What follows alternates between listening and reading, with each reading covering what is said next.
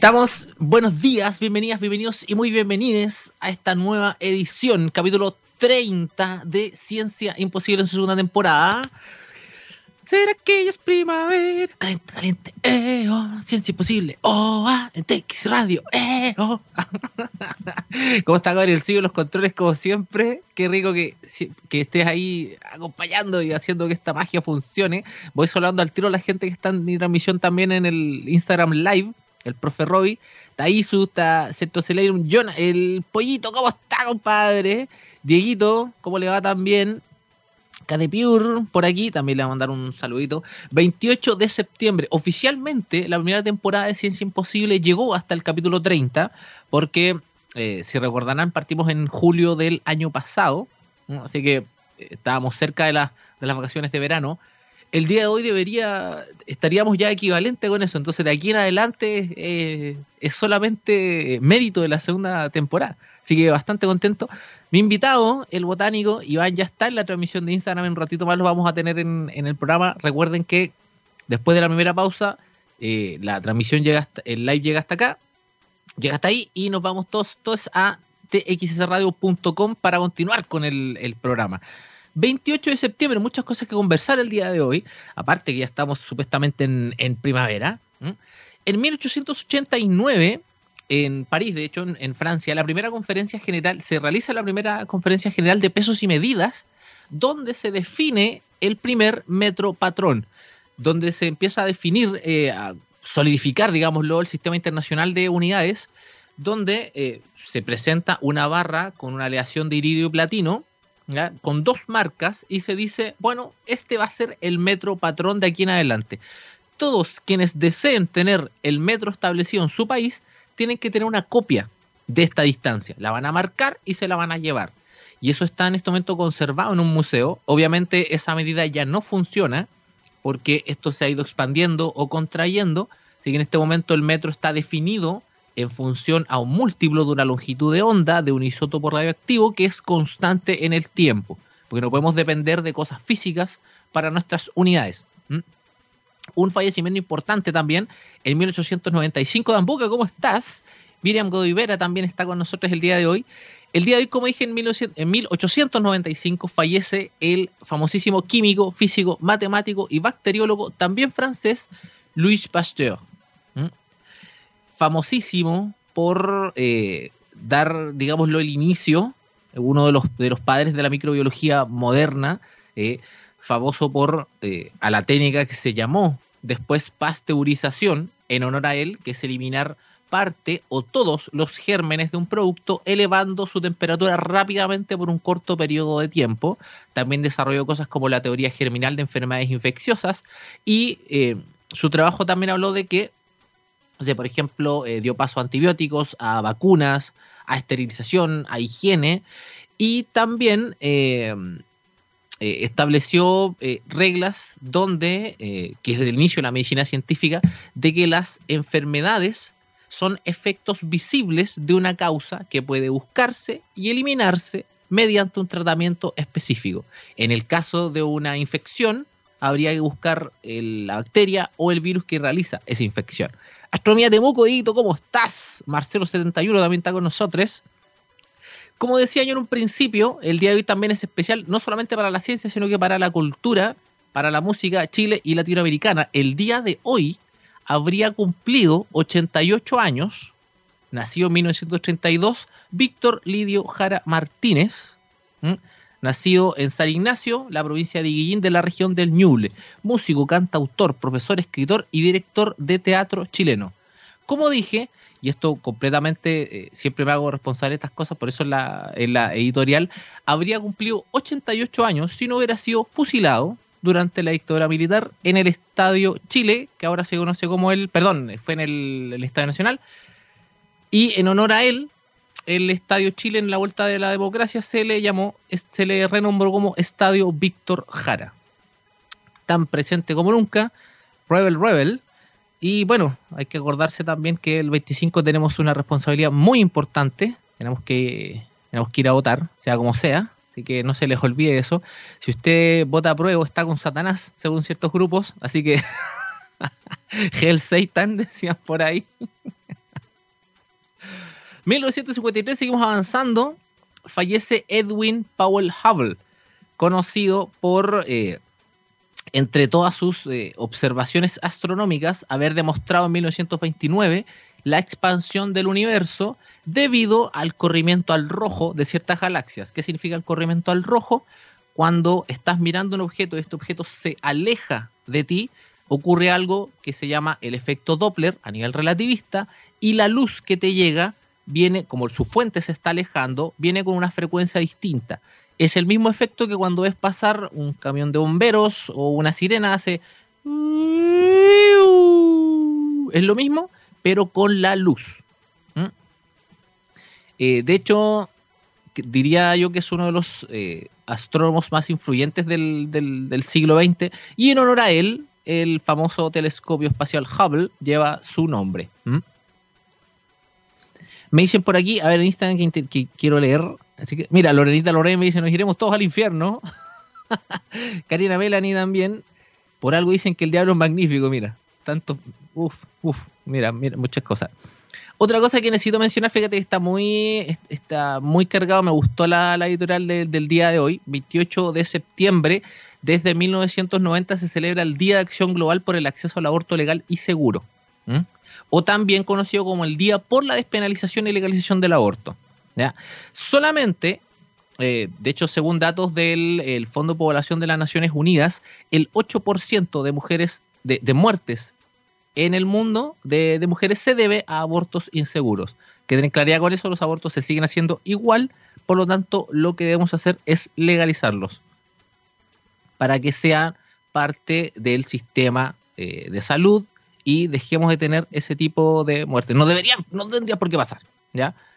Y como decía también Rachel Green, no uterus, no opinion, para que lo recuerden. 2008 ¿ah? 28 de diciembre de 2008, SpaceX se convierte en la primera empresa privada en poner un cohete en órbita alrededor de la Tierra. El, el cuarto vuelo del Falcon 1, de su, de su primer cohete, realiza, eh, se queda en órbita alrededor de la Tierra y es el primero que lo hace desde una empresa privada. Para que no lo olviden. Sí, mira, como dice eh, Diego en, en Instagram, uno podría pensar, bueno, un 8% claro que es poco, pero un 8, dentro del 100%, claro, pero estamos hablando de un 8% de población mundial, de billones de personas, así que es mucha, mucha gente cada año, y esto obviamente no va disminuyendo, ¿ya? Y por último, quiero dejarlos con algo que eh, creo que es parte también de toda la, filosofía que tenemos acá en txradio.com, que el, eh, desde, el, eh, desde el 2015 aunque se celebró por primera vez el 2016, está establecido, la Asamblea General de las Naciones Unidas proclama el 28 de septiembre como el Día Internacional del Acceso Universal a la Información. Mm, todavía en este mundo tenemos eh, zonas o países donde la información es restringida. Pensemos que hay países en, África, ya sea por acceso, eh, por eh, políticas que no tienen acceso a toda la información.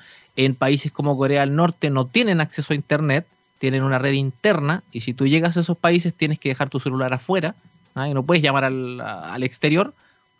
El acceso a la información a nivel universal es lo que ha permitido que un montón, por ejemplo, de universidades y de eh, eh, laboratorios alrededor del mundo estén trabajando en desarrollar vacunas contra el COVID-19, ya que al momento de que se secuenció el genoma de este virus, al momento de que se entregó la información, se hizo libre.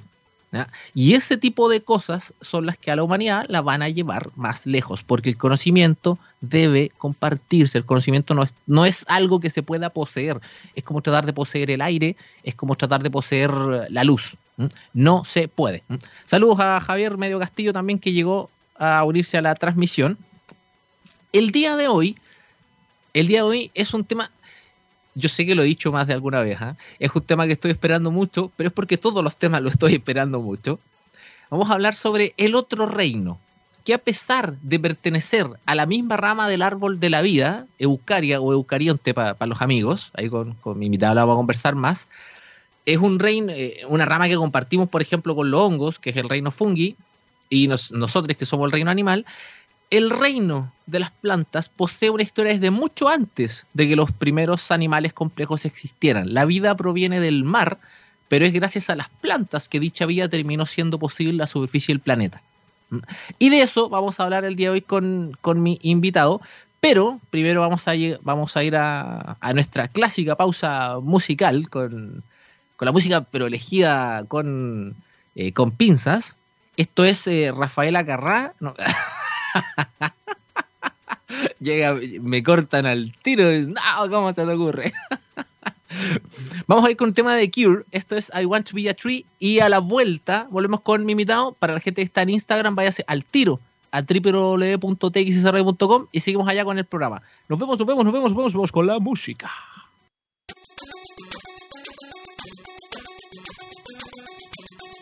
Estamos de vuelta ya en Ciencia Imposible, recordando en la gran mañana científica de TXS Radio, que la tenemos los lunes con Ciencia Imposible acá, los miércoles con Crónicas Científicas y Macarena, y los viernes con Jóvenes, este, eh, Jóvenes Estrellas con Raymond Roberts. Y no se pueden perder nuestro, nuestro hashtag especial de la mañana, la gran mañana científica, para, tratar de sacar caluga a este, a este cerebro. Y ya estamos con mi invitado, que eh, creo que está por, por ahí. ¿Me escucháis, cierto, Iván? Hola Rubí, ¿cómo estáis? Buenísimo, buenísimo. Bienvenido a Ciencia Imposible. Gracias. Vamos a ver si lo dije bien. ¿eh? Iván Quesada, doctor en Ciencias Biológicas de la Universidad de Concepción, dedicado al área de la botánica. Correcto, perfecto. Perfecto, perfecto. Oye, eh, Iván, tú me, tú me contáis que, que, bueno, todo lo has hecho allá en la, en la universidad, pregrado, posgrado, todo allá. Sí, sí, yo soy uno de esos casos de endogamia universitaria. no, o sea, bueno, yo estudié el pregrado ahí, después hice un magíster, después estuve, me lancé al mundo de, al mundo laboral sin éxito. Y justo surgió una idea de hacer, hacer el doctorado, un tema que se, se nos ocurrió acá, y pucha, aprendió. Eh, así que doctorado, después postdoc con lo mismo. Eh, fueron años bien, bien encachados, hay que reconocerlo. ¿Y por qué la botánica? ¿Por qué te dedicaste a eso? Eh, yo llegué a la botánica, a ver, el camino fue largo, no, no, nunca fue algo preconcebido. De hecho, yo creo que hay un científico por ahí que te lo, después lo, voy a volver a nombrar, que se llama eh, Stefano Mancuso, que una vez dijo algo que yo lo encuentro mucha razón. Eh, generalmente, a diferencia de lo que pasa con algunos animales, o con los dinosaurios, o con distintos, o bacterias, virus, es muy raro que uno cuando chico te diga, oye, me gustan las plantas, ¿cachai? Quiero ser botánico cuando grande. Es como muy raro, uno llega a la biología por otras cosas. Y la lenteja en el algodón nomás claro, yo, yo sé que durante la carrera empecé a cachar y, oye, en realidad, ¿cachai? Biogeografía, ecología, eh, paleo. Yo empecé con botánica eh, porque mi tesis de pregrado es en paleobotánica. Mm. Conocí una profe, la profe Silvia, de, geología en, en lo Eh, ella trabaja con polen fósil y, pucha, para mí fue un descubrimiento el hecho de poder modelar cómo eran los ecosistemas en la Antártica, por ejemplo, hace 60 millones de años. Basándote en fósiles de hojas y polen. Para mí era maravilloso, ser una bola que tú podías... Es como, es, como una actividad detectivesca también a través del tiempo. Totalmente, totalmente. Tú vas buscando pistas y con esas pistas vas construyendo una, una escena. Y, y es maravilloso. Y después descubrí, bueno, la ecología, ya me, me alejé de la paleo, me vine a, los tiempos modernos y me dediqué a la ecología, a la biogeografía de plantas eh, en Chile, en la zona central. Y para mí me, encanta, me encanta ver cómo se distribuyen de acuerdo a los, a los cambios climáticos, a las, a las, condiciones ambientales, etcétera. Una maravilla. Sí, es como que te. Ah, como que te sí, el traje también, para que, para que mencionemos eso. Ya, mira, hagamos al tiro la, primera separación, porque uno puede encontrar de repente definiciones aquí, definiciones acá. ¿Cómo definimos el, reino vegetal, el reino de las plantas? ¿Cómo lo separamos de los otros reinos? Ya, mira, em, es una pregunta bien general, pero tiene su, tiene su problema de tratar de definirlo como todo en las ciencias biológicas que no mm. son tan exactas. Em, una planta, pero quedémonos con tres cosas básicas. Una planta es un organismo vivo, obviamente, ¿ya? Que tiene que, usualmente tiene que tener un checklist, checklist de tres cosas. Tiene que tener pared celular. Afuera de la mm. membrana celular tiene una pared celular de celulosa, ¿ya? Y a veces lignina, depende de la, de la dureza de, la madera. Eh, no tiene capacidad locomotora. O sea, una planta no se puede desplazar de un lugar a otro, no, no es como Groot, ¿cachai? No, no puede moverse. Y eh, es autótrofo. Que es autótrofo, o sea, hace fotosíntesis, como le enseñan a uno en el colegio cuando más chico, se fabrica su propia comida. Qué, qué maravilla. Yo creo que eso ya, ya para mí es, tremendo.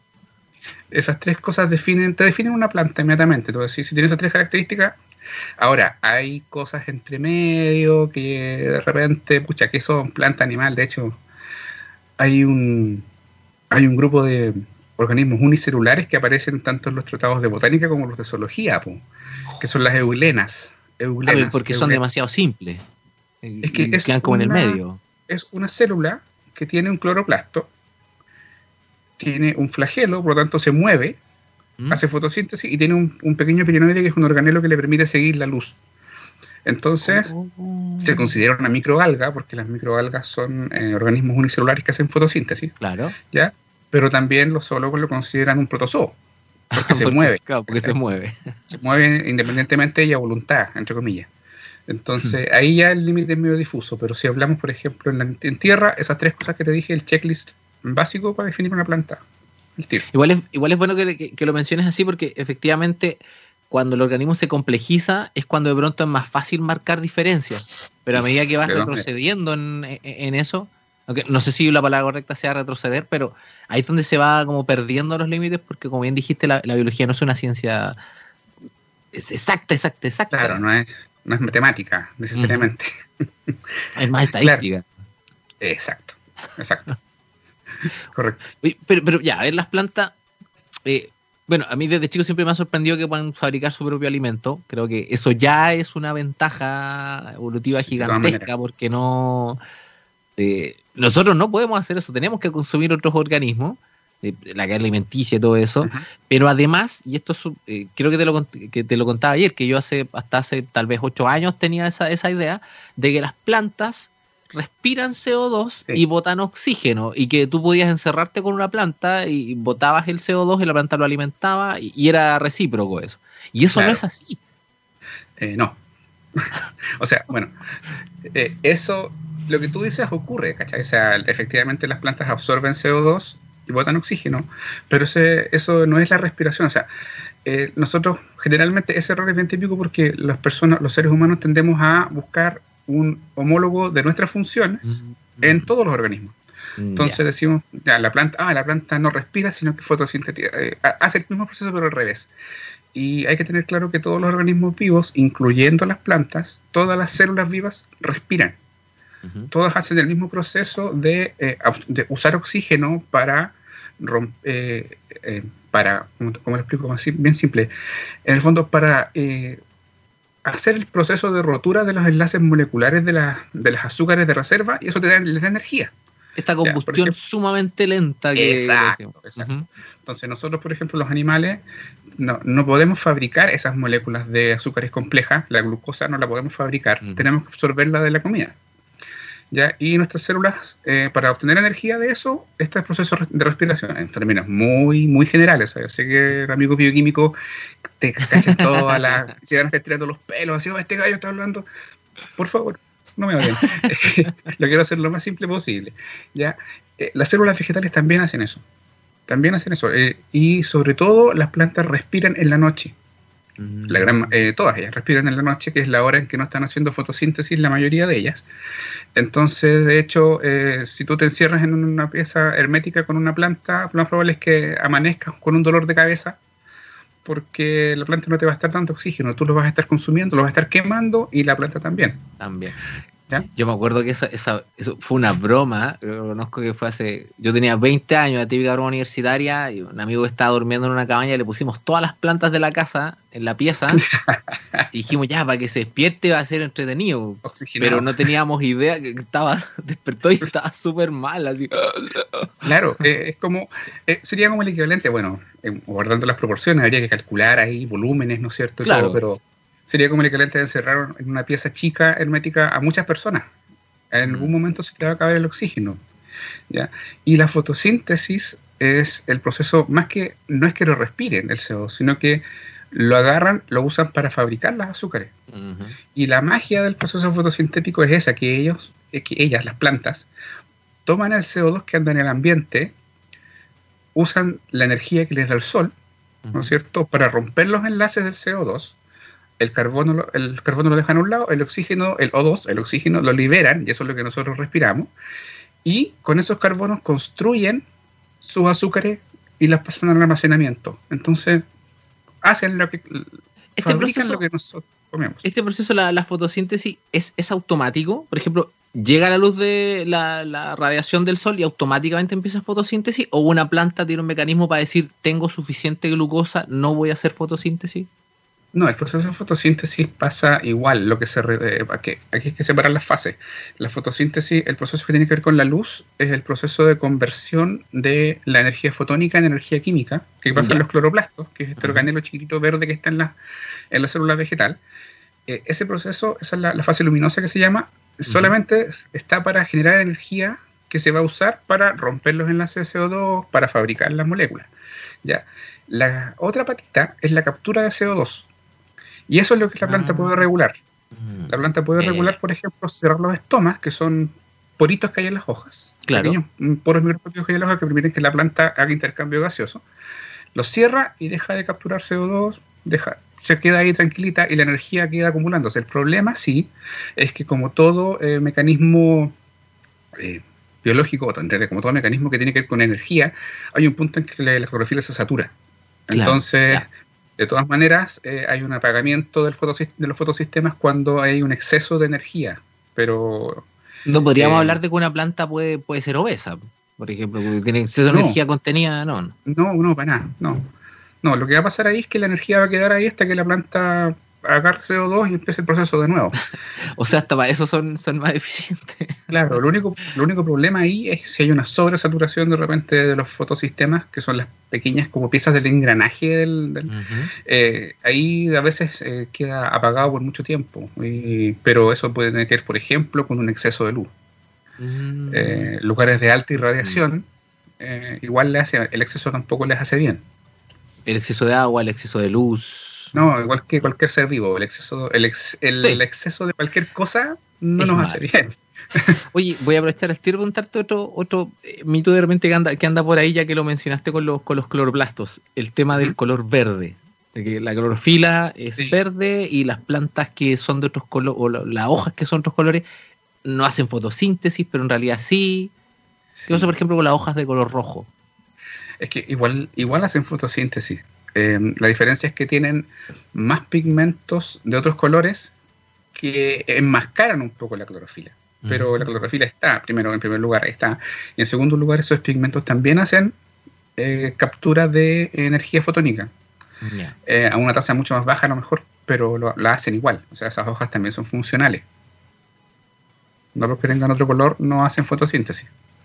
Así que ahora, que, lo, que lo mencionaba, se me venía a la mente algo que, un par de veces ha dicho la, y la Terepaneque en el Fuera de órbita, que ahora en la tarde a, a las 2, para que, para, que lo, para que lo escuchen también, que eh, varias veces le han preguntado por, por los espectros de, eh, emisión de, energía del Sol y coincide que eh, parte de donde emite más energía es en la franja de frecuencia del verde. Claro. Entonces, si es que efectivamente el verde de la clorofila es una adaptación, entre comillas, evolutiva, tendría mucho sentido y que la, mejor forma de agarrar la, luz fue haber llegado al, color verde y no a otro color, pero no implica que no puedan haber de otro color. Es claro, claro, sí, de hecho es parte como del, es parte como de este milagro que ocurre en el porque, que llevó al, hecho de que en la Tierra haya vida. El hecho de que esta molécula justo apareciera y fuera capaz de agarrar el espectro que le entrega más, más energía, y eh, a partir de ahí, digamos, pasó todo. Porque, claro, porque más energía es más ganancia en evolución. Pues tienen, en el fondo, claro. Si en el fondo lo que se busca es el mayor ganancia al menor gasto, al menor esfuerzo. Y eso es lo que se obtiene. Y de hecho, por, por, a lo mejor por lo mismo, las plantas que tenemos en tierra son descendientes de algas verdes y no de algas pardas o de algas eh, verde azules. Eh, te, la, dejo ahí como para que otro día tengamos esa conversa, porque para no, no, salirme, siento que si le da suficientemente tiempo a un planeta eh, con cierto con un, tipo de estrella que genere su mayor cantidad de, energía en, en, otro rango de frecuencia, eso podría llegar a determinar el color de las plantas de ese planeta. Podría ser. Podría tener plantas rojas. Qué buena. Un, planeta completo de plantas de otro color porque tienes que mirar la estrella que está emitiendo energía en ese planeta. Claro, o sea, es algo que en realidad como que uno lo da por sentado, pero eh, pasa mucho cuando hacía experimentos, por ejemplo, en, cámaras controladas con luz.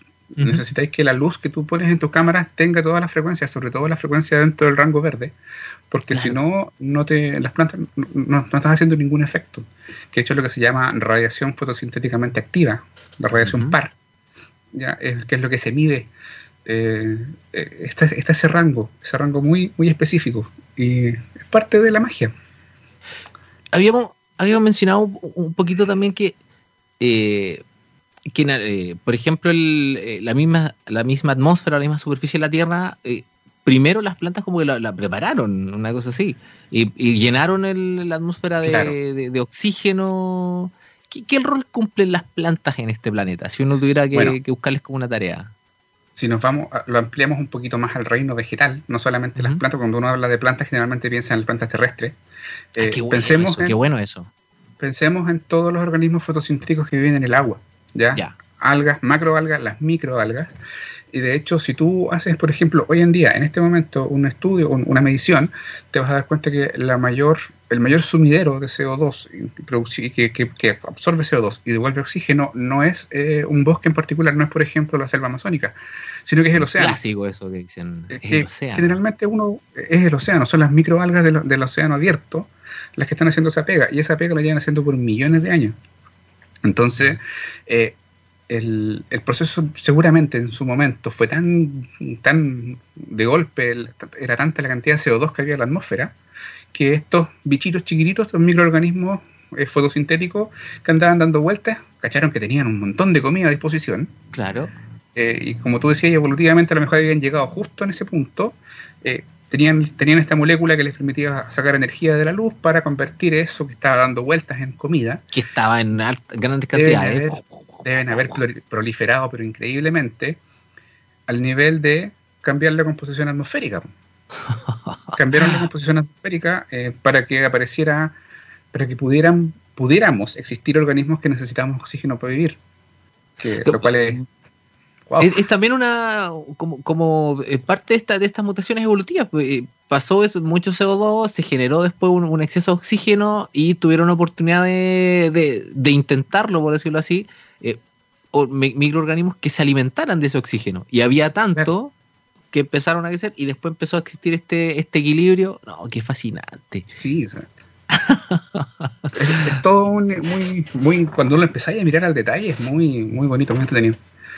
Pero, pero, o sea, no, es que las plantas, bueno, al ser humano igual le gusta buscarle un porqué a las cosas, no, tendría por qué de un porqué, de pronto está mal que yo te pregunte qué rol cumplen las plantas, porque las plantas existen gracias a eso que, que, estamos, eh, pero voy a tratar de reformular la, pregunta. Por ejemplo, en, en, la cadena trófica, en, en cómo podemos nosotros eh, sacarles eh, provecho más allá del que ya nos entregan. ¿Dónde está el reino vegetal? Bueno, el reino vegetal está en la base. Si tú lo piensas, si, si nos vamos al extremo, si eliminamos todas las plantas, en algún momento los animales nos vamos a quedar sin comida. Mm. Eh, si, dejamos de pensar un poquito en el ser humano que a lo mejor sería capaz de fabricar comida por un tiempo, ya, a lo mejor incluso podríamos llegar a una fórmula sintética de comida para no, para no extinguirnos. Claro. Pero pensemos en cualquier animal, eh, en un animal carnívoro, en un depredador tope de una línea, de, una pirámide alimenticia. Eh, si se le acaban las plantas abajo, se le van a acabar los herbívoros, ya él en algún momento se le va a acabar la comida. Es lo que le eh, pasó a los, grandes dinosaurios. En teoría, claro. En teoría se, se cagaron, fue tanto un desastre que se murieron muchas plantas. Eso, herbívoros, carnívoros, es, es una cadena. Entonces, si tú sacas el primer eslabón, lógicamente te va a quedar, si te va a caer al final la, la cadena. En ese sentido son súper importantes.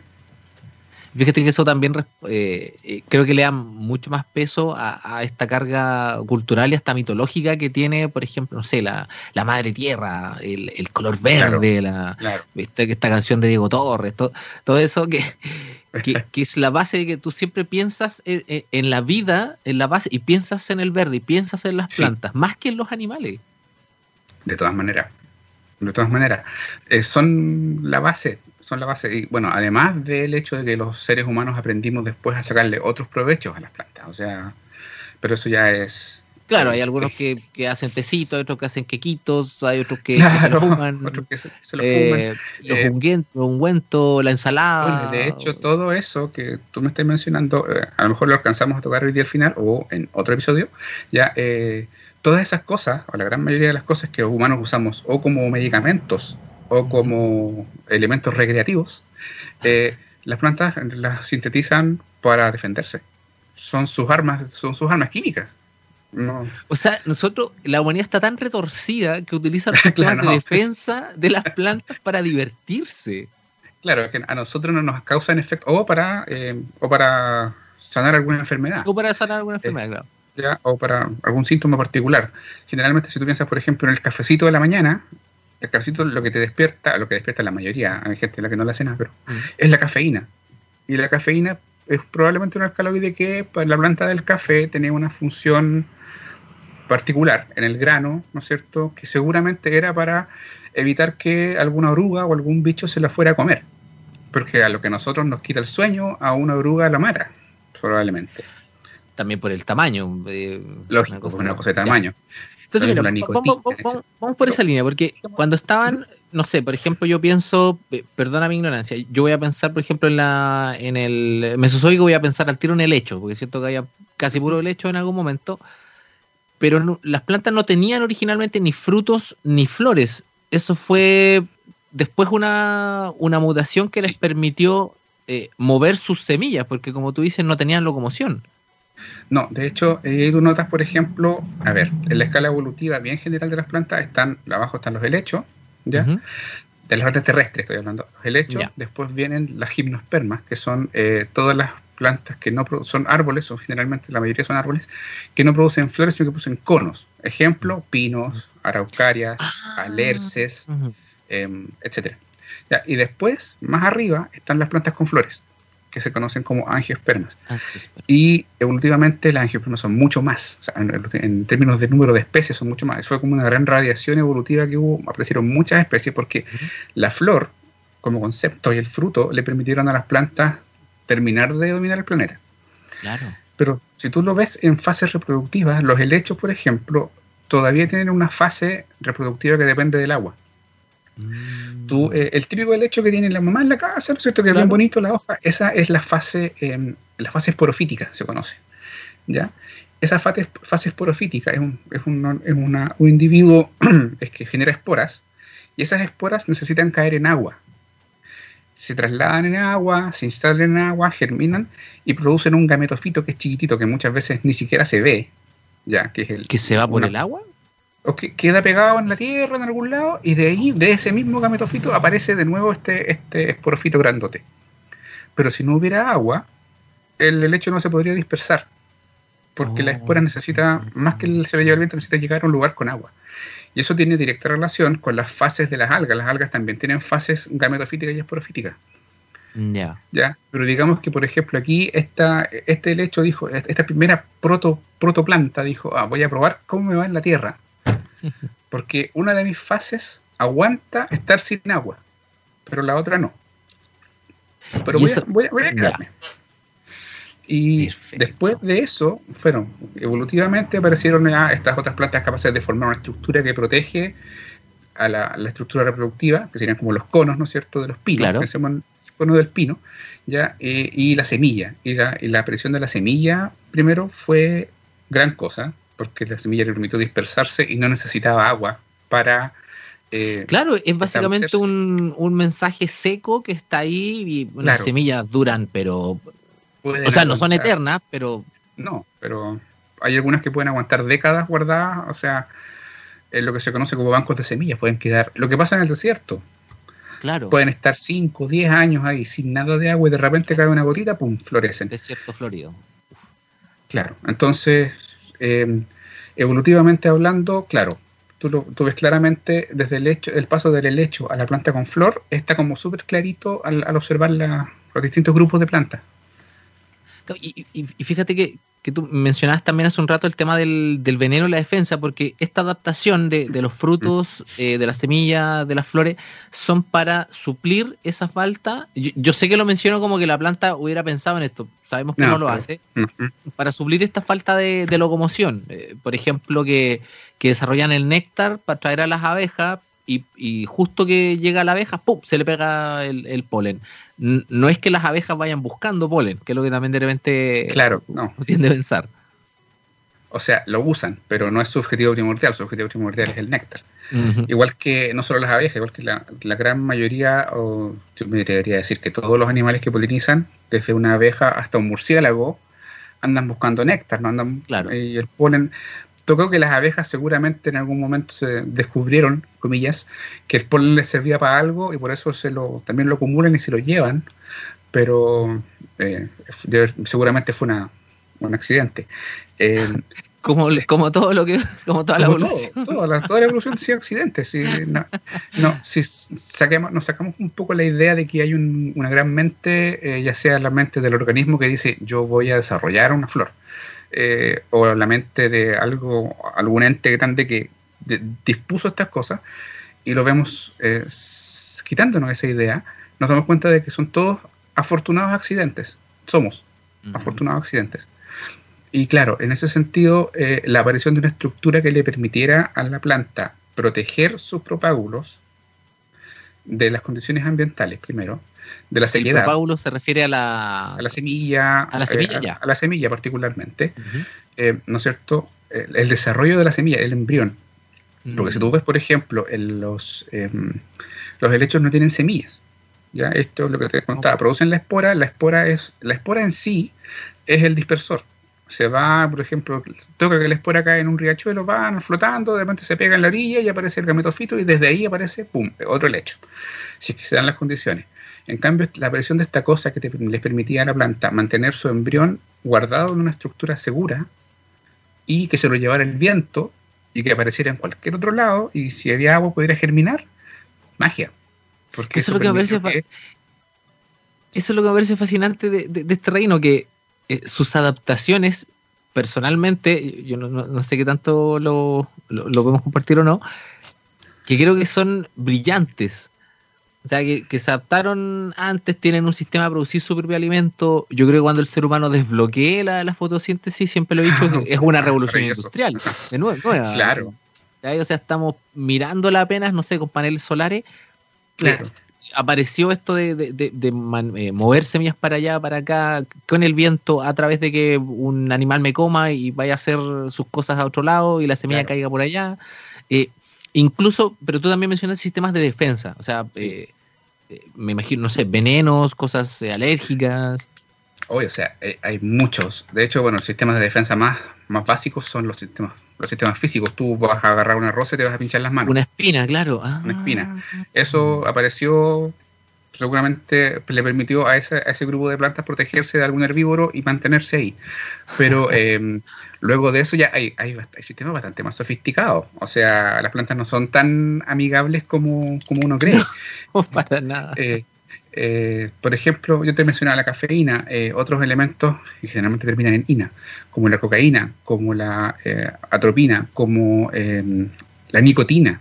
La nicotina, Mm. de hecho, uno de los primeros, uno de los mayores em, estudios que se hicieron en, la, en, los años 70 o algo así sobre defensas químicas en plantas viene de la nicotina. Gran parte de, la, de lo que nosotros entendemos por, eh, de las defensas químicas se, se supo estudiando eh, a la nicotina tabaco. Y son sistemas tan, el... inteligentes, son sistemas tan inteligentes que eh, la planta produce, eh, aumenta o disminuye su producción del compuesto de acuerdo a qué tan atacada está siendo. Eh, no es una producción constante generalmente, sino que, por ejemplo, está la hojita tranquilita, llega una oruga, la muerde, y eso gatilla una señal en toda la hoja y en toda la planta que dice hay que producir más nicotina. ¡Pum! Eso, mira, nicotina. Yo creo que daste una cuestión que es fascinante. A mí, de verdad, me gustaría dedicarle otro, otro programa completo, porque, eh, porque mencionaste enviar una señal en una planta. O sea, ¿estamos hablando de un, de un sistema nervioso? No un sistema nervioso como nosotros lo entendemos, pero sí un sistema de comunicaciones dentro de la planta. Eh, son comunicaciones químicas o incluso por impulsos eléctricos, pero no están centralizadas. Tenemos que, de nuevo, eh, hay que dejar de pensar un poquito en las plantas como eh, pensamos en los animales, en nosotros. Las plantas no tienen un centro de comando. ¿ya? Nosotros, los animales superiores, tenemos un centro de comando, que es el que toma todas las decisiones. Digamos, recibes un estímulo, el centro de comando responde huir, atacar, etc. Las plantas no, las plantas son módulos. son organismos modulares. tienes que pensar que está el módulo, por ejemplo, subterráneo, que se encarga de absorber nutrientes, agüita. Está el módulo de transporte o de sustento, un tronco. y está, los módulos, está el módulo fotosintético, que es lo que son las hojas. Y esos módulos están comunicados entre sí. En el fondo hay que pensarlo como una comunidad donde diferentes eh, partes de ella tienen diferentes funciones y todas trabajan en, función todos trabajan entre comillas para el para el bienestar común. dentro de y dentro de estos como departamentos está también el, de defensa como algo aparte. Es que ahí cada cada estructura, cada agrupación celular o cada módulo tiene su mm, su forma de defenderse, comillas, o de y de comunicar. Eh, las más espectaculares son las hojas, definitivamente. O sea, las hojas son las que hacen esto que te decía yo, por ejemplo, de... Son, fábricas. Las muerde el bicho y, oye, cambiemos, el, cambiemos ¿no es cierto?, la, orden, las prioridades de producción, empecemos a producir nicotina. Eh, es tanto, es tanto el nivel de especialización, por ejemplo, que se detectó en aquellos tiempos, estudios clásicos así de, ecología de, defensa, que, em, bueno, dijo, no me, acuerdo, no me acuerdo quién fue el que lo hizo, pero ¿qué, va, qué pasa si yo eh, corto la hoja con una tijera?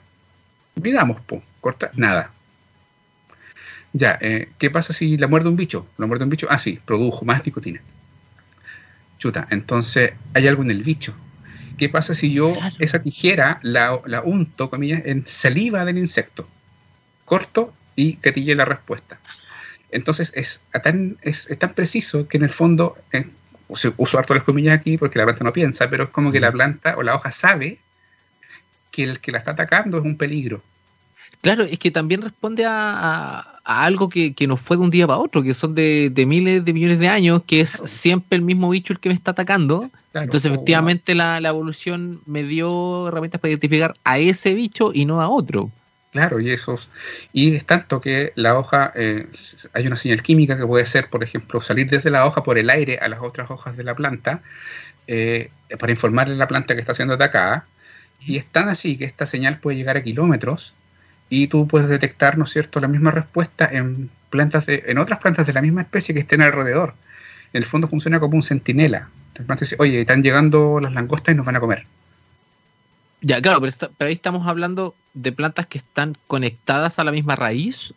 No, por hay otra comunicación. Por el aire, es, como, son como feromonas, es, una señal química que la hoja dispara al aire. Buenísimo. Y las otras plantas, es tanto, es tanto, hay, una, hay un caso más espectacular todavía. Hay plantas que mediante estas señales químicas llaman, piden ayuda, comillas. Piden ayuda. No. No me acuerdo. Mira, te prometo que para la próxima voy a tener los nombres de las especies, pero no me acuerdo ahora. Pero es una planta que cuando está atacando una oruga, en particular, una oruga X, ¿no es cierto? Detecta, se produce la señal, la planta lanza una feromona, un homólogo de feromona al aire, y eso atrae eh, avispas que llegan a la planta, atacan a las orugas, las usan como alimento o como fuente para poner sus huevos, y con eso la planta obviamente evita que se la coman. Y fue una señal de ayuda. claro, la adaptación ni siquiera es eh, el, generar algo, sino que eh, aprovechar el, el entorno. Exacto. Es que, es que me parece fascinante porque cuesta, de, verdad cuesta eh, pensar de repente que, todas estas cosas ocurren por, por mutaciones y que en algún momento una de esas mutaciones llama a, otro, a otros insectos y eso generó como que la planta sobreviviera y es como ya, y la planta replica eso. No es que, claro, como tú bien dijiste, no es que la planta lo haya diseñado, sino que ocurrió y es accidente tremendamente afortunado. Claro, y es una cosa que realmente Y es como, wow, porque tú dices, la planta no es tan, eh, no es tan un, organismo tan amoroso como todos creemos que está ahí, ¿no es cierto?, alegre, sino que, oye, me estáis mordiendo ya, eh, voy a llamar a mis matones para que te vengan a...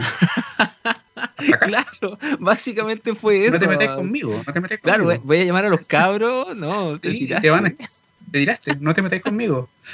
o bien, yo te voy a envenenar. Porque yo, hemos hablado acá de, organismos zombies y, está esa oruga, está esa avispa que mencionaste que pone huevos tipo alien en, en la oruga y se la come de adentro. Sí. ¿No? Y, entonces, eso es el, tema de la comunicación entre plantas y de plantas a otros organismos es bastante fascinante. Y de hecho, el, científico que te mencionaba al comienzo, que da para otra conversación también, Estefano Mancuso es un gallo que propuso un, término que es bien controversial en realidad, que él habla de la neurobiología de las plantas. ¿ya? Mm. Él propuso en su momento que las plantas son capaces de tomar decisiones. ¿ya? Eh, causó bastante revuelo porque es como decir que las plantas tienen un sistema nervioso, que piensan, no, no se refiere a eso, sí se refiere a que las plantas podrían tomar ciertas decisiones de manera, entre comillas, consciente. ¿ya? Eh, por ejemplo, decidir llamar para que me ayuden, decidir, ¿no es cierto?, no crecer hacia un lado y crecer hacia el otro. Eso te iba a decir, así, crecer porque para allá está la luz del sol. Claro, claro, eso que generalmente se asumen como movimientos involuntarios de la planta, que básicamente las hormonas de, la, de crecimiento indican, le, dicen hacia dónde crecer para que tenga más luz.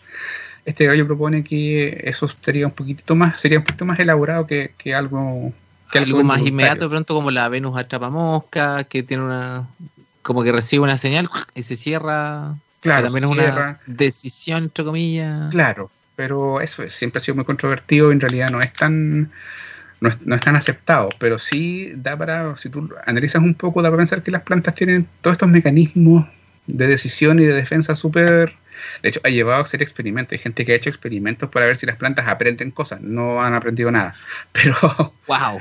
pero hay gente que eh, llegó al nivel de que gente se dedicó a ver si las plantas podían aprender algo mediante experimentos típicos que se hacen con animales de castigo recompensa, ¿no es cierto? Ya. Y no, nada, absolutamente nada. Mira, hagámoslo, hagamos lo siguiente, porque yo me acuerdo en la primera temporada tuvimos un, programa que se llamaba, que, eh, hablaba sobre los tipos de cerebro. Y tratamos de, analizar efectivamente, no sé, me acuerdo conversamos hasta de la mimosa o de la Venus a, a mosca. Entonces te tiene así, eh, nos dedicamos un día a conversar solamente sobre esta idea de la neurobotánica, neurobiología, Sí, me parece. Que me, parece fascinante. ¿ah? Dejémosla, dejémosla ahí. salió de ti, no te estoy emplazando ¿ah? Ojo con, eso. Mira, yo quería cerrar, no puedo creerlo, me quedan, nos quedan ocho minutos de, programa. Esto así, pasa esta cuestión. Entonces, mira, yo te quería nombrar algunas eh, plantas o, seres del reino vegetal que son de, de universos de ficción y de pronto un día conversar sobre, no sé, pues tú mencionaste a Groot, ¿ya? Y yo me acuerdo, te voy a mencionar algunas no, porque tengo una lista como más de 100. Eh, Audrey, que es la planta de la pequeña, de la tiendita de los horrores. No sé si que es como esta típica planta carnívora con, con tentáculo. Eh, la, eh, la, flor de fuego de Mario Bros, por ejemplo. No sé si, bueno, me imagino que esa sí la, la recuerdas. Sí, ¿Ah? Eh, hay una que a mí me fascina, que es del universo de DC, que se llama La Piedad Negra, que es una especie de, parásito que eh, se te pega a ti y te libera ciertas, imagino yo, ciertas feromonas que te inducen una, eh, una, alucinación. Y en esta alucinación tú quedas atrapado porque lo que te imaginas es lo que siempre quisiste.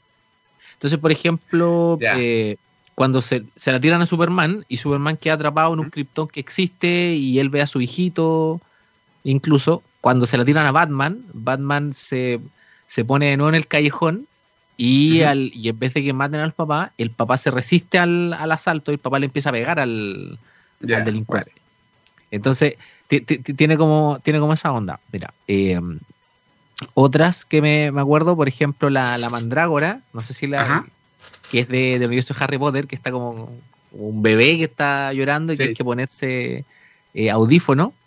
Que, de hecho ahí básicamente es un, es un sistema de defensa, no sé si llamarlo físico, porque si tú llegas a sacarte de la Tierra eso, el sonido que produce te, te puede provocar un desmayo.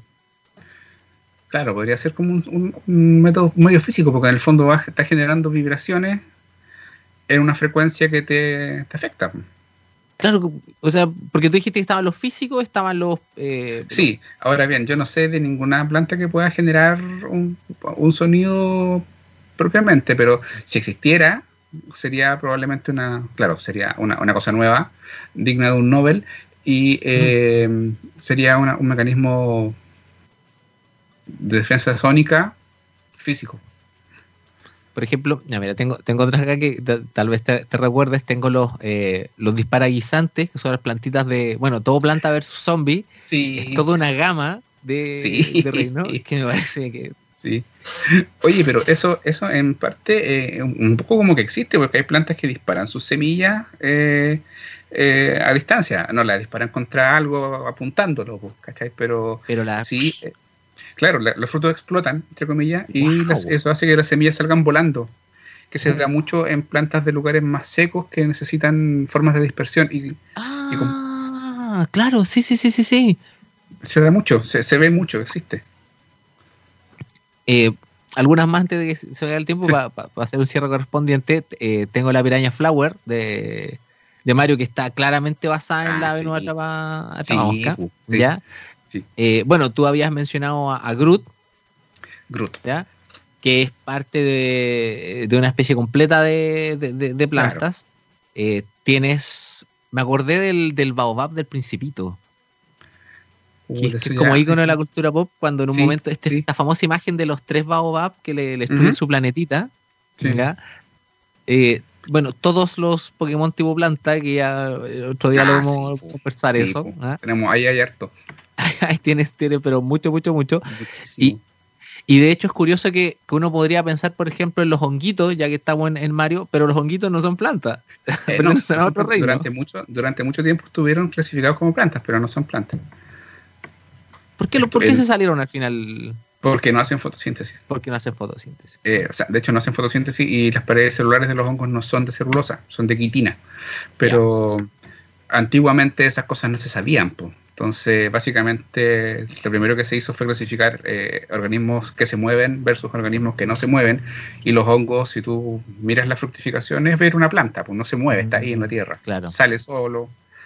Se creía. Ya, mira, antes de que se me, de que se me olvide, para, decirte, tenemos también, eh, no son oficialmente árboles, pero por ejemplo, en el Señor de los Anillos están los, los eh, pastores de árboles, los Ent, ya que eventualmente se van convirtiendo en árboles, o incluso el mismo Deku, el gran árbol Deku de la leyenda de Zelda. ¿ya? Eh, algún momento vamos a dedicarnos a, conversar esto en, en, largo y tendido. Iván, se nos acaba el tiempo y te quiero agradecer que hayas estado acá en si es posible. Bueno, espero que sea la primera de, varias. Sí, pues yo feliz, encantado. Hay harto, harto que conversar. Sí. Oye, y antes de que eh, la gente nos deje el, día de hoy, también agradeciéndole siempre a Gabrielcillo por estar ahí en, los controles. El día miércoles 30 de septiembre, está en un par de días, a las 4 de la tarde, a través del Facebook Live de bioquímica.cl, pueden buscar la página bioquímica.cl, se va a hacer la primera feria STEM for Chile. STEM 4 Chile, ¿ok? Que eh, es una iniciativa de bioquímica.cl que está patrocinada por, por Corfo y cuenta con la colaboración de la Pontificia Universidad Católica de Chile, de EduScrum y de Aula Activa, ¿ya? Donde eh, varios grupos, de, de hecho más de 400 estudiantes eh, del Liceo Oscar Castro Zúñiga Rancagua realizaron varios proyectos y tienen que presentar un, un, pitch, pequeño pitch de, de tres minutos, ¿Y por qué le estoy haciendo la invitación? Primero porque es gratuito para, que puedan unirse a la transmisión, va a estar muy entretenido desde las... Eh, mira, igual a las cuatro y media aparte, pero pueden conectarse antes como para estar atentas atentos a esto. Y dentro del, jurado, yo estoy feliz de que me invitaron a participar. También por eso aprovecho de, hacer la invitación. Y va a estar eh, va a estar muy bueno. Yo de verdad quiero, quiero ver los proyectos, quiero ver con qué nos van a salir, porque no hay nada mejor que, una mente que todavía no está tan, tan recortada por, por la sociedad y el, pregrado y el posgrado. Así que, oye, estamos entonces, se nos acaba el tiempo. Muchas gracias, Iván. Muchas gracias, Gabriel Sillo. Nos vamos a ir con un temilla acá eh, para cerrar la mañana, la gran mañana científica el día lunes en Ciencia en, en TXS Radio, científicamente rockera. Nos vamos a ir con Sub de Blind Melon. Que les vaya muy bien, tengan una buena semana y recuerden que tenemos un montón de programas acá en txsradio.com. Científicamente rockera. Chau, chau, chau, chau, chau, chau, chau.